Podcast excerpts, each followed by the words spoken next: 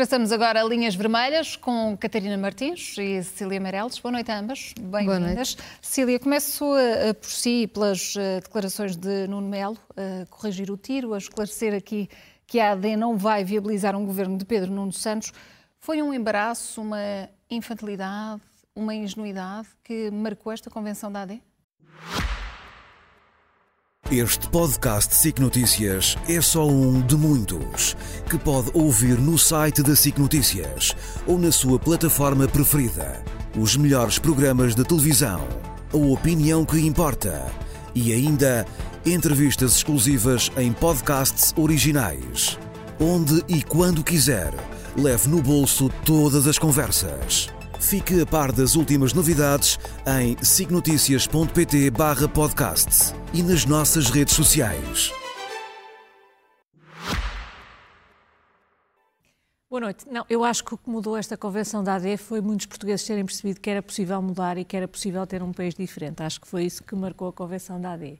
E eu gostava só de lembrar aqui, eu há umas semanas, creio que já nem sequer vai há um mês, hum. lembro-me que uh, a grande crítica, e respondi aqui a várias perguntas, era que a AD não tinha propostas. Parecia que a AD era eh, que o PSD e o CDS tinham aqui aterrado na Terra depois de estarem anos em Marte, nunca tinham apresentado proposta nenhuma, nunca tinham mostrado nenhuma ideia para o país e, portanto, a AD era um projeto destituído de propostas. Passaram, quê?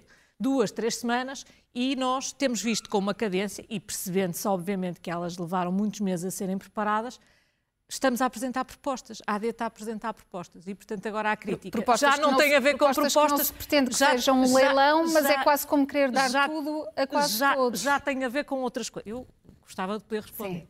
Já tem a ver com outras coisas. E, portanto, eu folgo em ver que o problema agora é que já não há propostas, já estamos noutro. noutro, noutro portanto, nesse campo não houve ingenuidade, nem aqui o, o tropeçar não, na casca de banana, como foi dito. uma enorme vontade de uh, ver nas palavras de Nuno Melo, por parte de André Ventura, houve uma enorme vontade de ler uma coisa que lá não estava. E é uma vontade que, vamos ser francos, um bocadinho em terceira, porque obviamente que André Ventura já tinha dito que ia apresentar, uma, como eu também aqui disse, que ia apresentar uma moção de rejeição ao governo AD, que é uma coisa que, isso sim foi um enorme tiro no pé. E depois, eh, eu percebo, eu percebo o Chega porque o Chega quer tudo menos que se discuta as suas propostas, hum. quer tudo menos que alguém continue a dizer que está à espera de ver o tal cenário macroeconómico, que ele disse daqui a uns dias vou apresentar, já passaram uns dias, não vejo cenário nenhum. E suspeito que nunca vou ver nenhum credível porque não é possível. E por parte da AD uh, também e, portanto, falta ainda apresentar como, esse, como, esse como, cenário como, e o das ouvi anunciar uma coisa chamada uh, imposto para as gasolineiras, que eu imagino que seja para as petrolíferas, porque gasolineiras é uma coisa diferente e muitas são PMS, espero que o Chega não esteja a pensar taxá-las. Claro que agrada mais ao líder do Chega estar a comentar esta pequena intriga política do que ser confrontado com isto, mas eu acho que chegou a altura de parar de lhe fazer o frete e começar a confrontá-lo com isto. E é isso que eu, na minha modesta uh, capacidade, me esforçarei por fazer. E, portanto, uh, é esse contributo que trago sobre as propostas e sobre o cenário macroeconómico. Eu acho que é público e notório que ele está a ser preparado e estou à vontade de dizer, porque não está. Não, não é por mim. são execuíveis.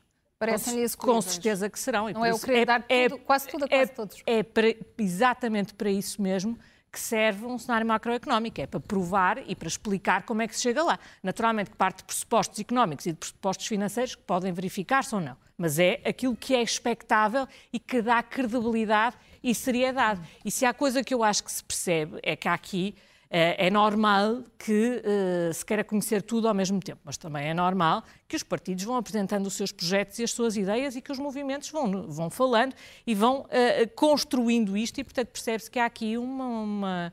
Eu uh, vim desta, desta convenção com absoluta noção de que havia propostas pensadas e preparadas e qualquer pessoa que tenha passado o dia inteiro uh, ouvir aquilo perceberá, e todos os discursos que ali são feitos, percebe que não são pessoas Uh, são pessoas de experiências políticas muito variadas, são pessoas da sociedade civil, mas há uma coisa que se percebe de áreas muito diferentes, há uma coisa que se percebe, é que aquilo não apareceu uh, em 15 dias. Hum. E, portanto, resulta de um trabalho que, que esteve a ser feito. Catarina Martins, é e se olharmos para um discurso em concreto de Paulo Portas, que definiu como adversário da AD a nova ameaça da Geringonça 2.0. Diz que sem a AD teremos o governo mais radicalizado desde 1976, com PCP e Bloco sentados no Conselho de Ministros. É disso que se trata? Muito boa noite às duas. Eu gostei particularmente de ouvir o discurso de Paulo Portas, devo dizer. Acho que essa essa ideia do, do, perigo de um governo radicalizado é um fantasma, enfim, que se tenta criar para haver agregação à direita, porque a direita está realmente muito desagregada, a direita tem realmente um perigo extremista nestas eleições e, portanto, uh, senti isso. Uh, achei, sobretudo, curioso uh, o aviso que Paulo Portas faz sobre o Chega. Paulo Portas fez um discurso muito contundente sobre o esquerdo, sobre o Chega e sobre a necessidade da direita não se confundir. Eh, aliás, até chamou os exemplos eh, eh, internacionais desastrosos de Bolsonaro e outros para explicar o perigo do Chega, porque é que a direita tradicional não se pode rever no Chega, o que é bastante interessante. E eu achei bastante interessante, até porque o CDS e o CDS de Paulo Portas era o partido que tinha os votos e as campanhas alicerçadas na campanha contra a subsidiodependência e contra o RSI, o mesmo que se ouviu de André Ventura neste Congresso, e também com fantasmas de imigração. Eu lembro que, com discursos deste género, o CDS teve um resultado próximo dos 12%, e, portanto, enfim, eu diria que Paulo Portas que é... era preciso humanidade, nem de rigor na entrada e humanidade na integração, que é precisamente Sim. aquilo que não há agora, nem uma coisa nem a outra. Cília, eh, eu, eu achei, achei interessante, porque eu lembro-me da forma como Paulo Portas falava dos perigos da imigração e lembro-me do anátema sobre o RSI, o discurso contra os subsidiários dependentes, aliás, muito pouco humanista, deve-se dizer, porque como nós sabemos, a maior parte dos beneficiários destas prestações são crianças, são mulheres de famílias monoparentais, enfim, Achei particularmente interessante por isso que Paulo Portas quisesse fazer este, este discurso pedagógico a dizer porque é que este caminho não é bom. E eu acho que isto é interessante também por outra razão. Eh, a direita tem dito, e eu concordo, que o agitar o fantasma do Chega serve muito o Partido Socialista e a ideia do voto útil no Partido Socialista. E isso é verdade. Mas não podemos esquecer que o discurso que o, esquerda, que o, que o Chega cavalga este tempo todo e que tem cavalgado eh, de ódio social, de ressentimento social, esteve presente sempre na direita e o CDS foi durante muito tempo o partido que, ainda que não da forma tão eh, violenta e buçal como chega, tinha já esse discurso. Não sei se este congresso da AD é uma, alguma meia-culpa da direita que alimentou o que agora está a fragmentar a própria direita e a preocupá-la, mas já lá estava. Acho depois que era mas, interessante... Mas, mas rejeita que haja aqui uma geringonça mais radicalizada? Eu, eu, não sei de que é que fala Paulo, Paulo Portas. Eu acho que o país precisa de um governo diferente daquilo que tem tido. Se nós achamos que está, que está tudo bem, enfim, nós, ou seja, não me parece possível acharmos que a solução seja mais destruição dos serviços públicos ou seja, enfim, um desprezo pelos salários que a direita propõe, e podemos falar disso a seguir e sobre o discurso de Montenegro. Também não me parece que podemos achar que o caminho do PS tem sentido para o país. Quem é que não vê as crises à nossa volta? E, portanto, eu espero sim que destas eleições saia uma possibilidade de uma maioria com um programa à esquerda, ou seja, um programa que seja capaz de recuperar serviços públicos, que seja capaz de lutar pelo salário, que seja capaz de lutar por uma política industrial para Portugal, que faça uma economia bem mais justa. E para isso é preciso mais força à esquerda. Não sei se era disso que, Paulo, que assusta Paulo Portas, mas enfim, eu acho que é disso que o país precisa e diria que essa essa capacidade de responder às necessidades das pessoas é mesmo o que está em disputa nestas hum. eleições. Cecília, teve um, um, grande protagonismo nesta, nesta convenção, foi muito aplaudida também no seu, no seu discurso. Conseguiu aqui ganhar eh, mais interesse ou mais vontade para regressar ou mantém a sua posição? Não, mantenho exatamente a, minha, a mesma posição de sempre. O interesse que tenho manifesto aqui, sobretudo às segundas-feiras. Acho que como cidadã é normal que participe, mas não estou, não, não mudei uh, de prioridades. A minha prioridade continua a ser o meu trabalho como advogada, que aliás tem um novo projeto e está com o projeto a começar e, portanto, não mudou nada, não mudou nada e era, por favor, não comecem outra vez com, com especulações, e, já me chega. E, e, afinal, havia espaço nesta, nesta convenção da AD para antigos líderes? Tivemos Pedro Santana Lopes, mas não tivemos Pedro Passos Coelho. Eu, eu é como lhe digo, eu vou, como cada semana é um obstáculo, Sim. eu aposto que daqui a umas semanas vamos ver Pedro Passos Coelho na campanha e aí, e aí já vamos estar a discutir, o problema já vai ser Portanto, está, está, a ser feita uma, uma gestão criteriosa, será isso, do aparecimento de antigos líderes? Bom, é, isso será que perguntar a quem organiza a campanha da AD e a quem organiza os momentos Sim, da AD, que não sou de certeza, e quem não sou de certeza eu. Quem vê e quem lá esteve sentiu é mudança, é sentiu entusiasmo, uh, isso era aquilo que estavam a dizer fora nas televisões, ninguém estava a falar lá dentro. Sentiu que foi nada aqui disso. que a AD deu o pontapé de saída para. Não, por acaso acho, que, acho que já tinha dado, mas sinto que, que vai em crescendo. Mas eu já agora uh, respondi ali à Catarina, que até estamos aqui é para falar uma com a outra. Primeiro, um, ehm, sobre imigração, porque eu acho que o hum. tema é relevante e eu uh, falei muito dele quando era do CDS e, e, e continua a ser, e portanto gostava de dizer uh, exatamente aquilo que o CDS sempre disse rigor na entrada, humanidade na integração. E salientava que, infelizmente e da pior forma, o tempo nos deu razão no sentido em que, quando desapareceu o rigor na entrada, e o rigor quer dizer uma coisa tão simples como exigir um contrato de trabalho, desapareceu também a humanidade na integração.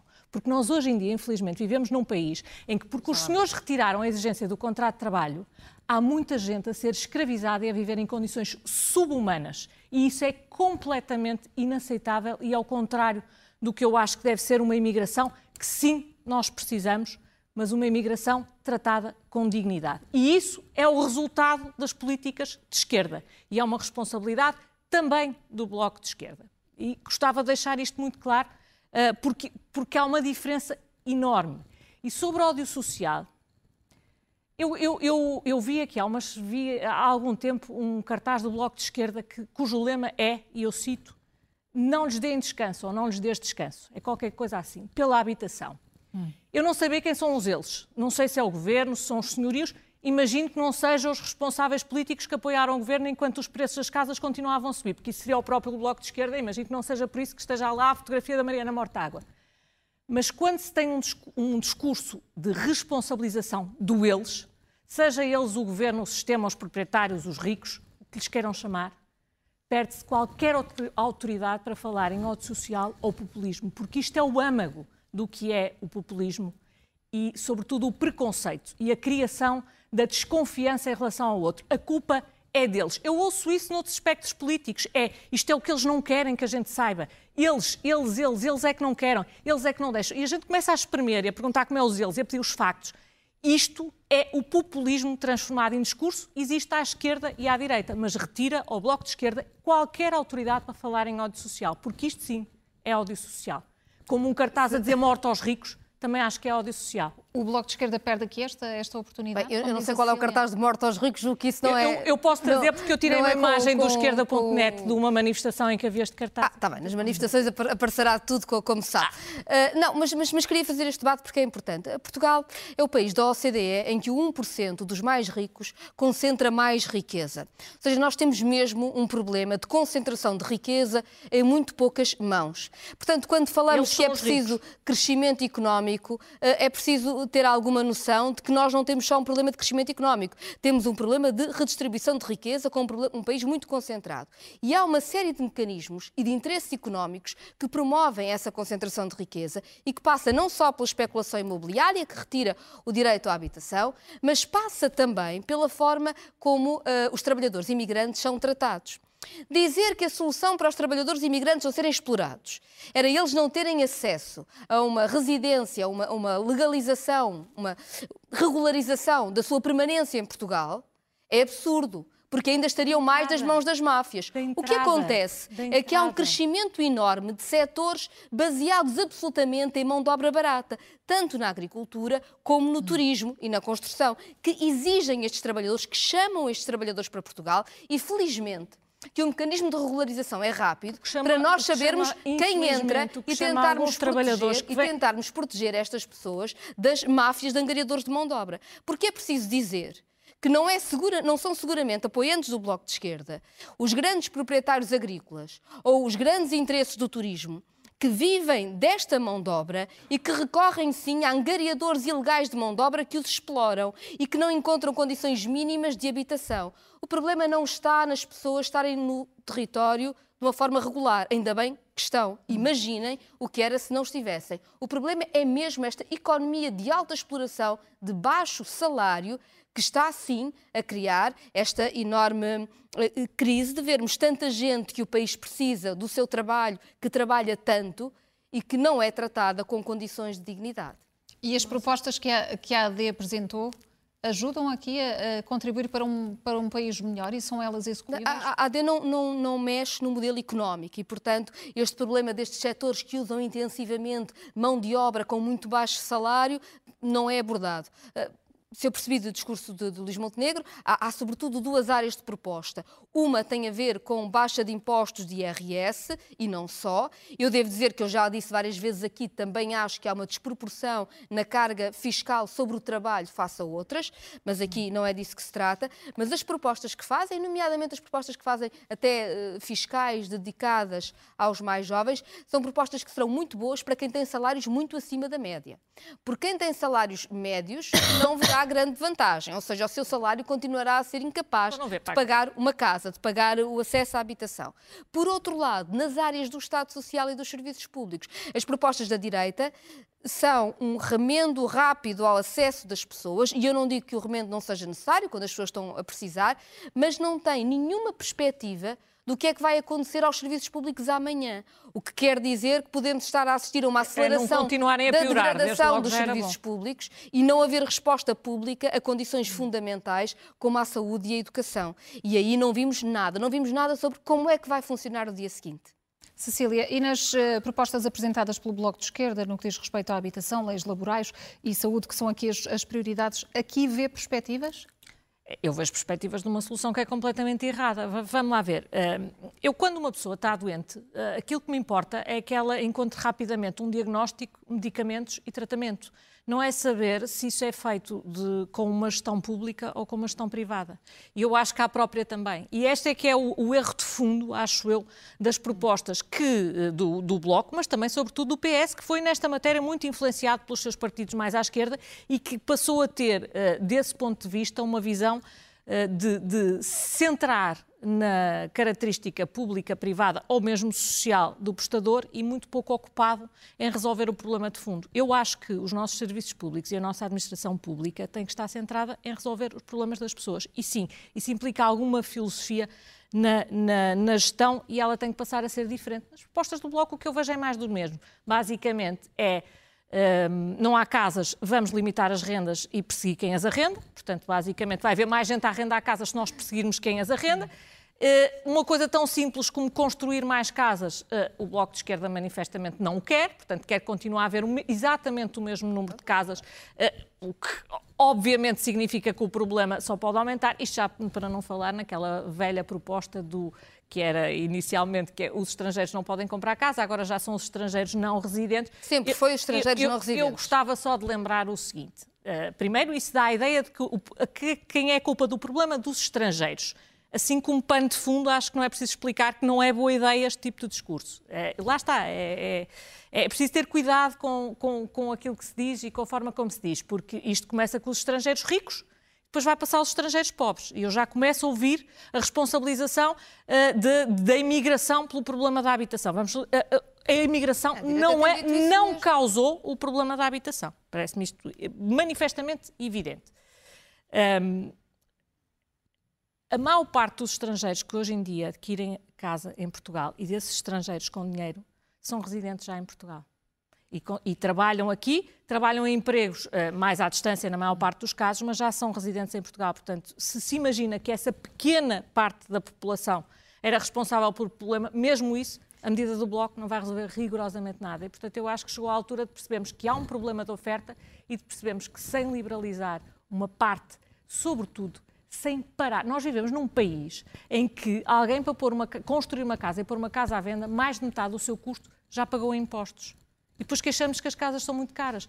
Vamos olhar para o cerne dos problemas e parar de diabolizar, uh, sobretudo quem, quem constrói e quem arrenda casas, porque não são manifestos, não são eles. A culpa não é deles.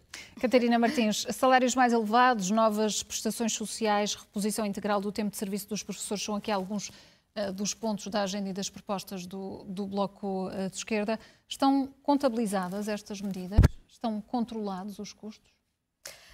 Estas, estas medidas têm, têm contabilização, algumas delas, aliás, não são novidade, outras são, mas são sempre contabilizadas. O Bloco de Esquerda faz isso e eu acho que na campanha nós vamos poder discutir não só programa, mas também contas. O Bloco de Esquerda foi o primeiro partido a apresentar o seu programa eleitoral. Acho que mas bem. Mas custo controlado ou abrimos de repente os cordões à bolsa? É, é preciso saber em que é que se investe. Essa é uma decisão que é tomada toma-se uma decisão sobre quais são as receitas do Estado e quais são as, as, despesas do Estado.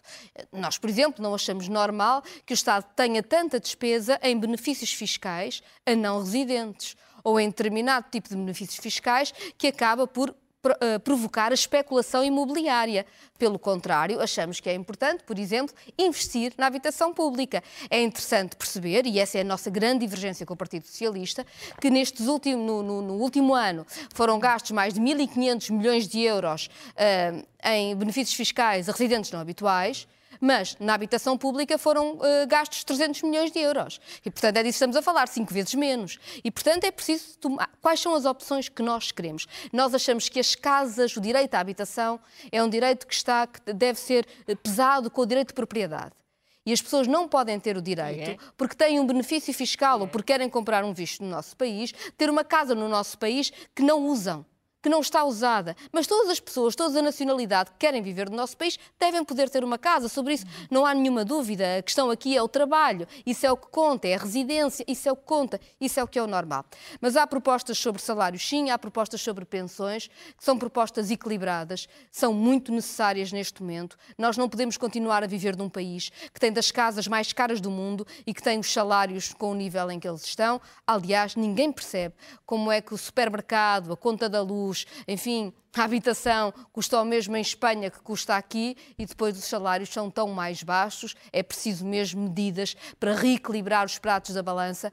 Um dos bons exemplos que o Bloco de Esquerda dá, entre outros, é a imposição de leques salariais, porque não há competência, responsabilidade, dedicação que faça com que alguém possa dar mais a uma empresa num mês do que um trabalhador com salário eh, médio dá durante um ano inteiro. Nós temos diferenças que chegam a 200 por exemplo, no grupo do Pingo Doce. Isto não tem nenhum sentido, este desequilíbrio imenso de salários em Portugal, que faz de nós, uma, que faz de nós aquilo que eu dizia ao início, uma economia de baixos salários, que ao mesmo tempo tem o 1% da população mais rica em percentagem do PIB, tendo em conta os vários países da OCDE. Esta desigualdade é intolerável, nós podemos distribuir melhor os nossos recursos e o programa do Bloco é sobre isso mesmo. Cecília, um olhar rápido sobre a batalha entre a ex-CEO eh, da TAP e a companhia aérea e as respostas que foram sendo dadas por eh, Pedro Nuno Santos, eh, dizendo nomeadamente que não é jurista. Que percepção é que isto tem passado? Bom, ele que não é jurista, eu, eu já tinha percebido. Uh, também não me parece assim, é particularmente responsável. Que, a, a, pergunta que se tem que fazer a Pedro Nuno Santos é, é, muito, muito fácil, que é, sabia ou não sabia, e aparentemente saberia, que a CEO da TAP acumulava o cargo que exercia com outros cargos, um, autorizou isso e isso autorizou como se acha normal que o Estado agora esteja a alegar contra a CEO da TAP uma coisa que a própria tutela aparentemente terá autorizado, porque essa também é a questão, e essa questão, eu lamento, mas não é jurídica. Vamos lá ver, as questões técnico-jurídicas, eh, não, não vou entrar nelas até porque não conheço o processo, mas eh, numa peça processual também se alegam factos, há uma parte que é dos factos e não de direito, e dos factos, o Ministro da Tutela, se, se Uh, aquilo que acordou, ele é que sabe aquilo que acordou com a CEO da TAP, mas se aquilo que acordou uh, não implicava a exclusividade, uh, parece-me que a conclusão é só uma e eu nem vou elaborar nela porque não quero prejudicar os interesses da TAP nem do Estado português, mas acho que isto é mais ou menos evidente. Mas também lhe vou dizer, eu vejo, é, é dado muito ênfase a este, a este assunto, mas eu acho que, do meu ponto de vista, não é possível um ato mais grave do que um ministro que toma uma decisão, se esquece que a tomou e numa primeira fase tenta responsabilizar uma empresa pública por essa decisão. Eu acho que sobre competência e sobre responsabilidade, só com isso já estamos conversados. Aliás, hum, eu, disse que, em qualquer país do mundo o ministro se demitiria.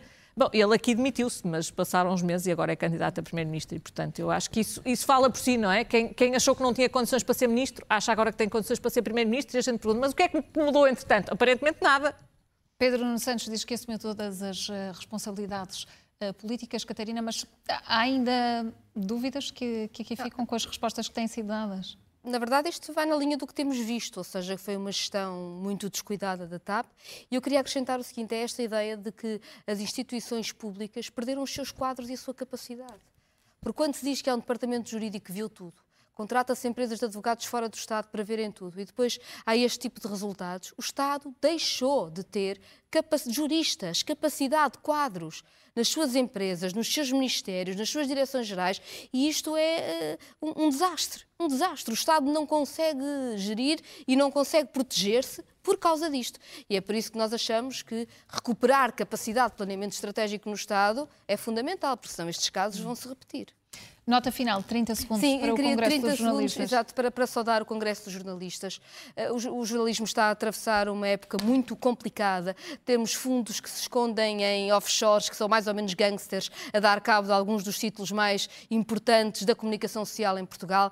E acho que a prova de solidariedade e força do Congresso dos Jornalistas ao querer uma greve geral é esse sinal de que há uma uma classe que luta por uma coisa que é tão fundamental à democracia. Estamos quase a entrar numa campanha eleitoral, não há seguramente campanha eleitoral, democracia, clareza das ideias, sem o trabalho dos jornalistas e, portanto, deixar essa solidariedade forte com o Congresso, com as decisões e com a necessidade de haver decisões que protejam a imprensa em Portugal. Cecília, aqui está alinhada Aqui estou alinhada, se fôssemos aos detalhes, provavelmente não estaríamos, mas uh, na ideia de que sem sim. jornalismo não há liberdade e verdadeira liberdade, naturalmente que sim, e isso só se faz com órgãos de comunicação social fortes e também com órgãos de comunicação social transparentes em relação à sua propriedade. Eu acho que nisso sim, estamos de acordo.